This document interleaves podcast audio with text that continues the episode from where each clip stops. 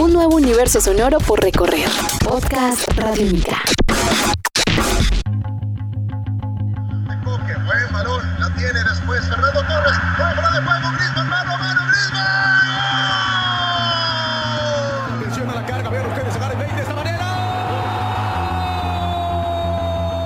Podcast. Bienvenidos a una edición más de Tribuna Radiónica, un podcast dedicado a hablar eh, de vida, hablar de historias, hablar de deporte y por supuesto hablar de historias de vida alrededor del deporte. Y vaya historia la que está viviendo en este momento el fútbol español a nivel europeo. Tiene tres eh, de los más eh, tradicionales e importantes eh, clubes en las más prestigiosas competiciones europeas y en sus últimas instancias. Hablamos de Sevilla, que va a jugar la final de la Europa League contra el Liverpool, pero mm, sobre todo la final de la Champions League entre el conjunto del Real Madrid y el Atlético de Madrid, reeditando la gran final épica que disputaron estos dos equipos en el año de 2014. Pues bien, ese es nuestro tópico el día de hoy, la gran final de la Champions entre estos dos equipos, el equipo colchonero dirigido por Diego Pablo el Cholo Simeone y el conjunto merengue dirigido por Zinedine Zidane, campeón del mundo con Francia en el año de 1998. No hay mejor manera de comenzar hablando de esta gran final de la Champions entre estas dos escuadras que mm, desmenuzando un poco el camino a la última instancia que tanto el Real Madrid como el Atlético de Madrid vivieron. Empecemos hablando del equipo rojiblanco, del conjunto colchonero del Atlético de Madrid. En la fase de grupos enfrentó a rivales eh, distintos en eh, su nivel futbolístico, pero no menos eh, complejos. El Galatasaray de Turquía. El conjunto Atlético de Madrid ganó sus dos partidos ante este club turco. 2 a 0 en el territorio turco y 2 a 0 en el Vicente Calderón. También jugó ante Benfica, en el cual el equipo de Simeone ganó uno y perdió el otro. 1 por 2 y 2-1. De esta manera, el, el conjunto de Cholo Simeone comenzó a mostrar un poco esa jerarquía, teniendo en cuenta que en el Vicente Calderón perdió 1 por 2 y lo remontó o de una u otra forma recuperó lo perdido en eh, territorio también local, dos goles a uno. Y el Astana, este club Nobel del eh, fútbol europeo, con el cual empató 0 por 0 en eh, territorio foráneo y al cual venció con un eh, muy buen margen de goles 4 por 0, permitiéndole llegar a los octavos de final, en una instancia en la cual sufrió el Atlético de Madrid. Sufrió de una manera superlativa ante el vigente campeón de Holanda, el PSV Eindhoven, 0 por 0 en Holanda y 0 por 0 en el estadio Vicente Calderón, dejando a la postre penales. Y en esa última instancia, teniendo en cuenta también la experticia del Cholo Simeone y del Mono Burgos eh, bajo los tres palos, el conjunto rojiblanco logró eh, clasificar a la instancia de cuartos de final. Y a partir de allí comenzó el salto de calidad del conjunto Atlético de Madrid. De menos a más, el equipo rojiblanco, el equipo madrileño, en instancias de ida y vuelta o mata-mata, como se conoce popularmente. Ante el Fútbol Club Barcelona cayó derrotado en el Camp Nou dos goles a uno y en el partido de vuelta en el Vicente Calderón dio buena cuenta del equipo catalán dos goles por cero. Sí, ante el vigente campeón de Europa, el equipo de Cholo Simeone presentaba credenciales para poder seguir avante en el certamen continental. Se encontraría en la instancia de semifinales con el Bayern Múnich, con el cual eh, vivió las mieles de la victoria y de la derrota. Ganó por la mínima diferencia en el Vicente Calderón y perdió en el Allianz Arena en el partido de vuelta, pero lo hizo por dos goles a uno. Y ese gol de visitante le valió al conjunto de Cholo Simeone para llegar a la gran final de la Copa de Europa, como se conocía antiguamente, la hoy flamantemente llamada UEFA Champions League.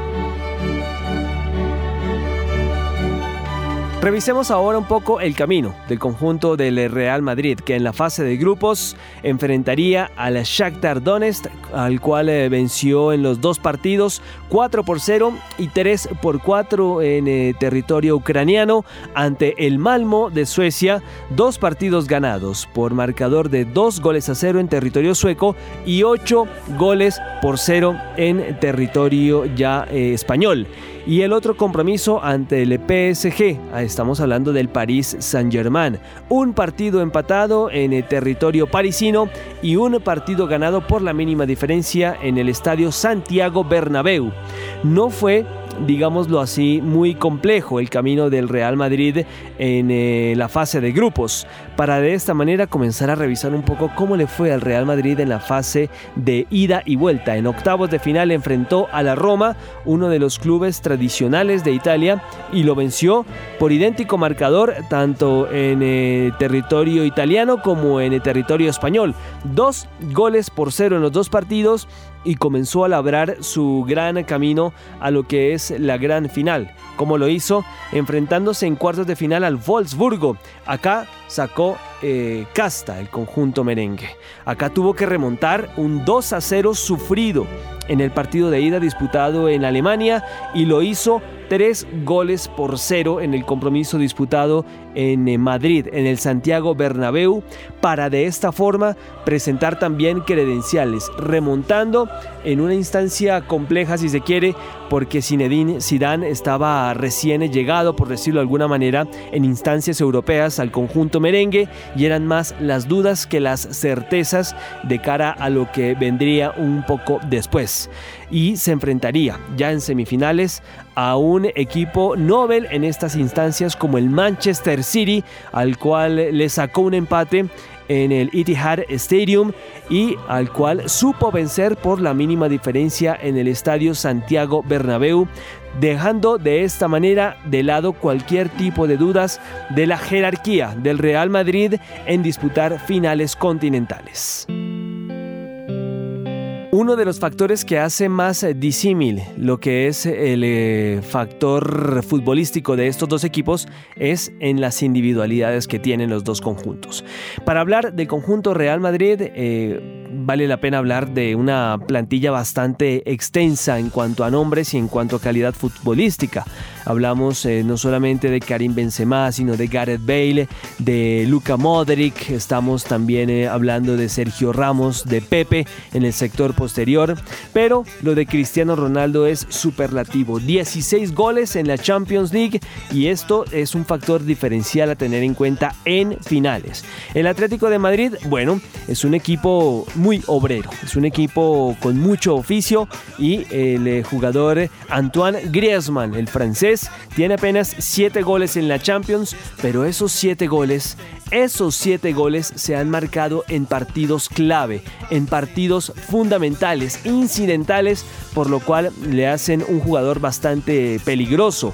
Fernando Torres ha venido de menos a más. Yo creo que Fernando Torres es fiel reflejo de lo que ha sido el Atlético de Madrid en la un equipo que ha venido de menos a más y un Fernando Torres que también está comenzando a ser un jugador definitivo con y sin pelota, arrastrando marca, zanjándole el camino a Saúl, grata revelación del equipo rojiblanco, pero también a Griezmann quien eh, ha sido verdugo de los grandes europeos y por eso se constituye en un equipo bastante peligroso para hablar un poco también de los arcos, porque Oblak, estamos hablando del arquero del conjunto del Atlético de Madrid, es un arquero que da mucha garantía.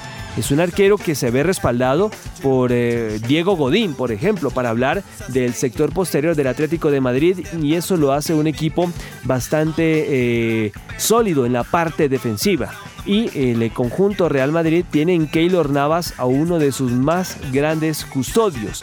Es cierto, que Keylor Navas sea uno de los referentes del arco también no habla bastante bien que digamos de la defensa, en la cual Pepe, en la cual Sergio Ramos se encuentran allí, en la cual también está Marcelo, uno de los jugadores que ha tenido regularidad en el conjunto merengue, pero que no han logrado o no le han permitido a Keylor Navas pasar desapercibido y este es otro aspecto a tener en cuenta, los arcos, muy parejo este tema muy parejo el duelo entre Oblak y Keylor Navas y muy seguramente tanto Fernando Torres como Antoine Griezmann, así como el tridente, la BBC, estamos hablando de Gareth Bale, de Cristiano Ronaldo y de Karim Benzema, van a poner a prueba y van a dilucidar este parejo duelo bajo los tres palos de estos dos equipos.